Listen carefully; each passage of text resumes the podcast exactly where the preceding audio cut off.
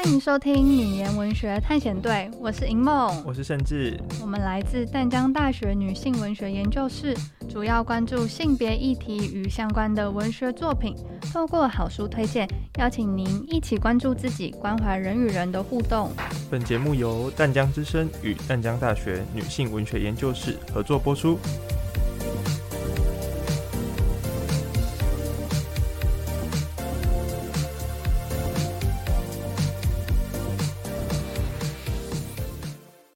大家好，我们是女言文学探险队，我是银梦，我是盛志，又见面了。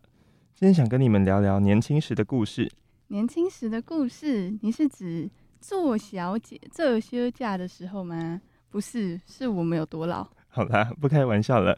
今天要跟大家聊的书是《阮妈妈做休假的时阵是文艺少女》，全书内容以生活中的例子，讲述作者谢凯特与母亲之间的爱恨纠葛。那些日常微小的互动，可能是一个动作、眼神、一段谈话中的语气等等，总在作者的心里不断发酵，转眼间又像是要掀起另一场风暴。作者谢凯特，本名谢志威，东华大学创作与英文文学研究所毕业，以短篇小说《完美的一天》荣获玲珑三文学奖短篇小说奖佳作，以《我的蚁人父亲》荣获玲珑三文学奖散文奖。其他著作还有《普通的恋爱》，以及本次要介绍的散文集《温妈妈这休假的时阵是文艺少女》。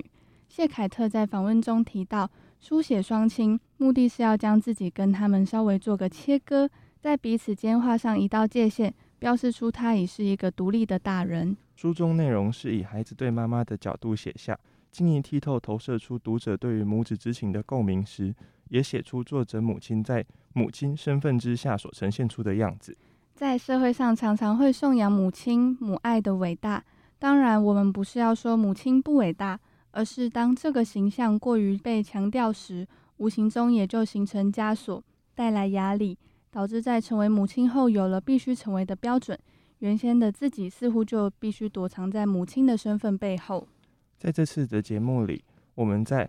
阮妈妈做休假的时阵是文艺少女中选出三个篇章，分别是做休假、左右手与切手，希望能与听众透过作者与母亲之间的互动，一起看见，也一起思考母亲作为一种身份代表的是什么，以及在人与人相处时，许多情感或许都有更适合的使用方式。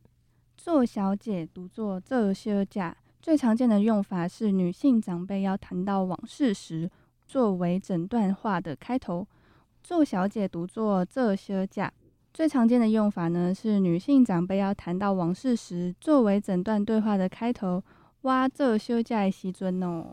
而确实也如同作者谢凯特所写的，听到做休假这三个字的时候，你是找不到对应的词来表示男性年轻的时候，是不会有哪个男性长辈说自己做先生的时尊。当他们谈起往事的时候，总是如此的理所当然，仿佛那些过往都还没有过去，眼神里还闪烁着顽皮的光芒，嘴角牵引起当时的笑意。一样是讲到往事，女性长辈也许有着类似的神情，但有时眼神更多的是带着一种羡慕的期盼，并且以这休假三个字组成的一个时间副词，在人生中做出区隔，过去了就只能回望而无法回头。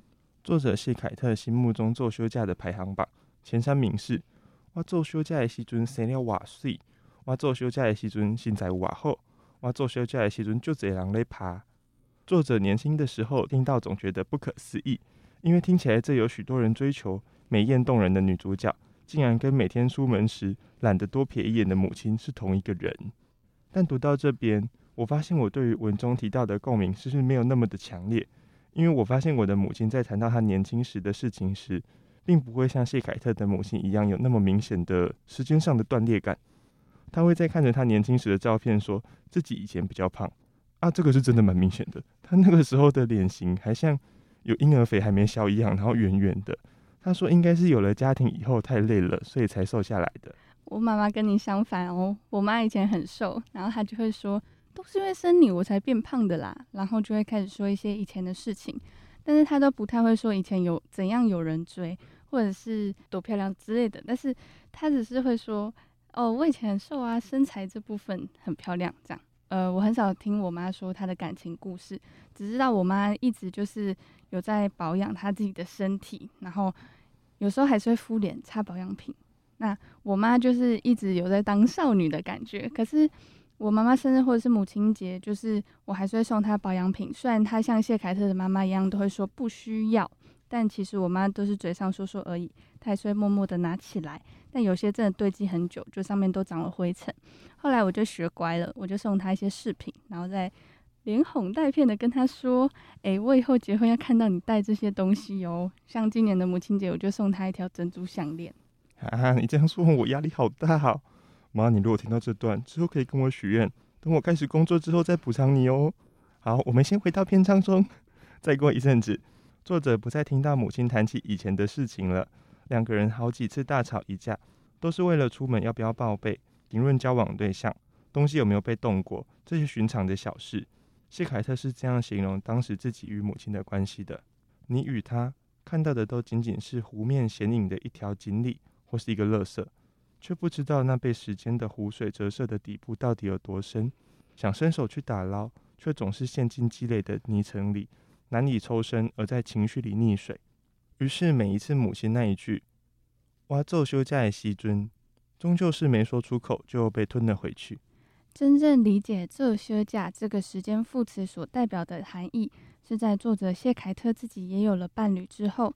当两人有了争执，无法忍受却又不能破坏这段关系，只能负气出走。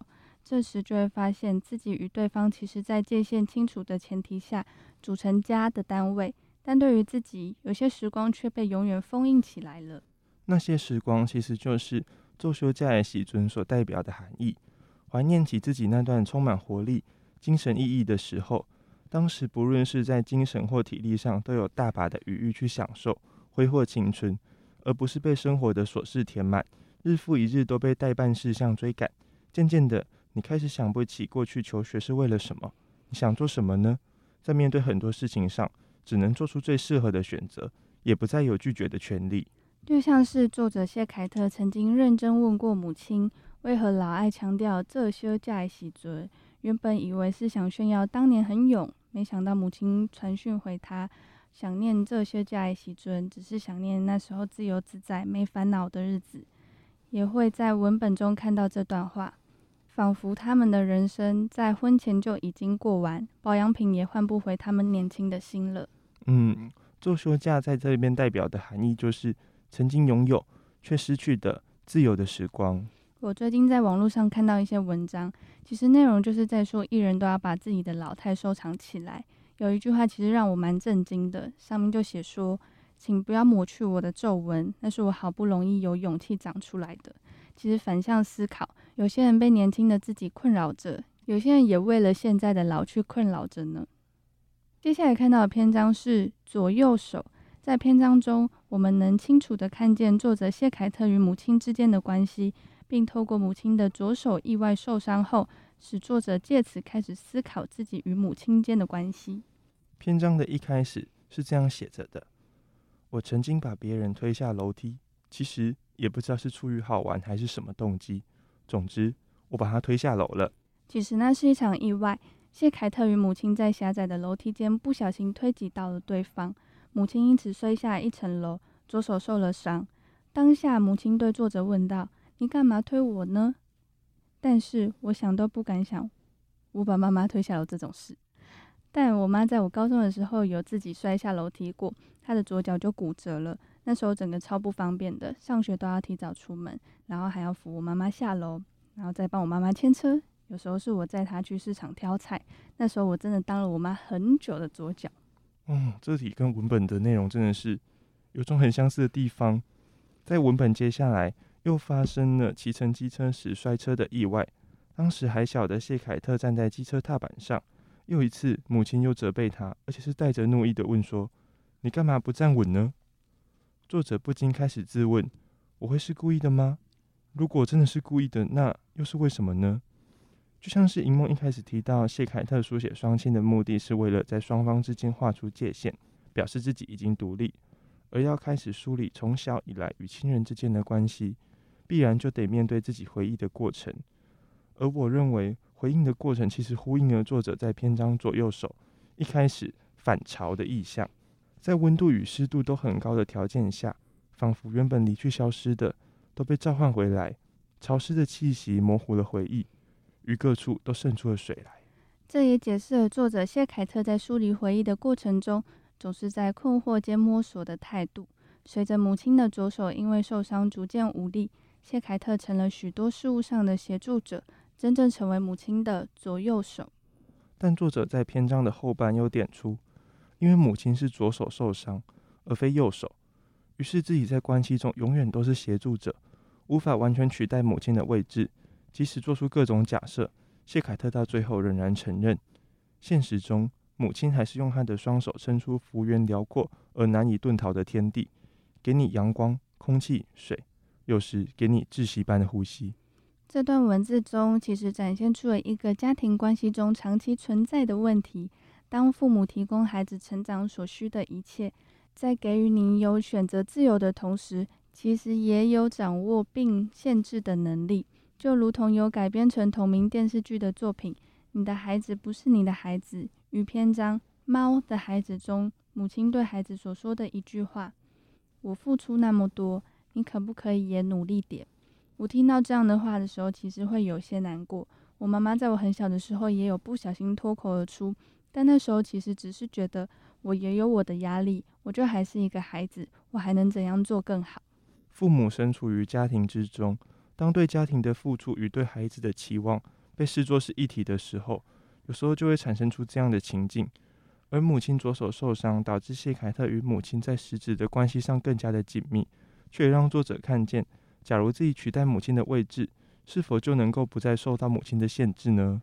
篇章左右手的最后，谢凯特以一则日本传说，内容是关于一个失去双手的女孩获得幸福的故事。透过她看见自己成为故事中获取幸福的女孩，但也许在她与母亲的相处中，即便双方都为了维系关系付出着爱，但也有可能自己才是剥夺母亲左右手的人。不过，有个值得我们思考的一件事是，所有的母亲在自己受伤的时候，依然扛着家事，那种爱就像是小时候我们的妈妈一手牵着我们，一手要在市场摊位上挑菜，然后再细细打量着菜色，还要担心我们挣脱手掌心。有一句话我一直都记得，忘记是在哪里看到的，就是说，不管我们长到多大，我们仍然是妈妈眼中的小朋友，我们的手。虽然会在结婚的那一刻被交到别人手上，又或是牵起了别的责任，我们都还是妈妈心中最重要的。那在接下来的篇章《切手》之中，就会探讨我们前一篇左右手中所看见的关于爱在关系中所带来的思考。在篇章中是由作者在切苹果切到手的画面展开的。伴侣看到之后说：“先包扎伤口吧。”但明明都是一样的情况。作者谢凯特想起母亲也时常切到手。但对于那些伤口，他总觉得有种母亲是故意把伤疤让别人看见，有种显摆的感觉。我不知道这种感觉怎么说。有时候我也会故意展现伤口给别人看，那种心态很像是我倒想看看你有没有一丝丝在乎我，就算没有我也没办法。可是我就是会难过，但也希望你一定要在乎我。那种感觉是很矛盾的。对，有时候人的情感真的是很复杂。而且谢凯特他其实会有这种感觉，就是对于母亲特别有这种感觉，是因为作者自己与母亲在许多层面上其实非常的相似。在前一篇的左右手中也有提到，像是做家事的方法，所有母亲亲手教会他所做的事情，他都会坚持要依照被教导的方式去实行。这或许是家庭环境成长所带来的影响，但绝对逃不过的其实就是基因遗传与外形上的痕迹。因此，每当他在否定母亲的同时，也会意识到。是对自己带有极大的否定的。切手在篇章中，除了字面上切到手这件事，谢凯特也刻意取切手在日文中为邮票的意思。作者在访谈中也有提到，我妈妈这休假的时阵是文艺少女，原先的书写计划是与母亲通信，但因为看了每次都哭，于是最后不了了之。那这个没有被付诸实行的计划，在本片中成为串联起整篇的意象。谢凯特在文中留下对自己的提问：到底要长大到什么年纪，才能这样对着母亲，若无其事地像谈别人的事情般，写着那些自己明明很受伤的事情，就像是母亲曾向他说过这句话：“早知影出喜喜都甲恁电死。”这句话自谢凯特母亲口中说出来的时机，往往在特定的情况下发生，像是工作一整天后回家，利用冰箱现有的食材煮饭，却被孩子以简单的一句“难吃”“不喜欢”嫌弃了，伴随抱怨的情绪下就脱口而出：“我也会这样。”后来我妈就会给我钱，叫我自己去买吃的。久以后，我又开始想念我妈煮的菜。人是不是都会在爱里产生矛盾？而后面所发生的情节，就是大家都能有所共鸣的了。母亲因为觉得对孩子亏欠，然后就做得更多。孩子其实也知道自己伤害到了母亲，却因为好强而又说出更伤人的话。看到这里，其实总会让我想起自己也曾经对母亲说出伤人的话。当时身处于大考的压力之下。对于茫然而不确定的未来，让我有一种自己就会永远被困在原地，也就是家里的绝望感。但其实我没有想过，当下其实我是想不到的，就是我自己所拥有的一切，其实就已经是母亲所能给出的所有了。我也让我妈妈很受伤过，因为我对她很没耐心。那时候不知道哪根筋不对，就是我有说过，我妈妈生我的时候很晚，加上我们其实小时候家里真的很不优渥，很多很先进的东西她都不太会用。有时候就会跑来问我，我就很生气，就觉得问题很多，干嘛不自己学？可是长大以后，我想给我妈用一些好的，就是自动的东西，就发现她有点排斥，然后她就只是笑笑的说，她自己不会用啦，叫我不要麻烦了这样子，我就会一直想到那时候很坏的自己。我没有嫌他老，可是他接收到的讯息可能是这样的意思。我现在想到就是很后悔，但我嘴巴很硬，也不喜欢低头。就是我从来没有跟我妈妈说过对不起，也没有跟她说过我爱你。就是我终于学会说爱她的时候，我已经二十岁了。在我过去的母亲节卡片上，也从来没有写过那样的话，只有说过谢谢。我觉得有时候我们人在这种情感上，就是都会有意外，就是非常固执的一面。然后，而且其实语言有时候出来，就是它非常是字面上意思，然后大家其实没有明白听到，比如说。他如果是文字打出来的话，就只看到表面上意思，然后不明白你说出这句话的动机啊、情绪上是什么。可是其实我一直在想的就是，为什么相较于他人，人们比较容易对于自己亲近的人会说出伤人的话呢？是因为我们太过相信这段情感的关系的稳定性吗？又或者是，其实我们这样就是在滥用对于彼此的信任呢？我觉得是我们太过信任彼此。就是我长大以后都会告诉我自己。不要把最坏的脾气给最爱你的人，因为我们不是别人，我们也不知道别人的底线在哪里。有时候可能会因为出自爱，所以容忍对方，但是每个人的忍耐也都是有限的。可是就因为太过信任彼此了，才会让我们都忘记尊重。我们会以为对方也知道自己在说气话，在任性。那些说过的话，就像木板上的钉子，就算拔起来了，还是会在那里留下痕迹。对呀。很多时候，我就是一直在思考关于这些分寸的拿捏，而且我发现这其实与爱在一段关系里，有时候竟然可以如此的蛮横，非常相似。很多时候，那些我们自以为是为对方好，给予出的爱，其实反而为对方带来更多的压力或是限制。其实这样还有一个现象是，我们觉得因为对方爱我们，所以他们会无条件的接住我们所有的情绪，才会对对方说出很难听的话。不过，谢凯特的妈妈在采访中透露，希望对方变好。那一段是我最深刻的。有哪个妈妈不希望自己的孩子变好呢？但又不希望孩子在成长的路上受苦。但成长的路上就是会摔倒。哪个妈妈不想要替孩子受苦？因为再怎样，孩子都是从自己身上延伸出去的。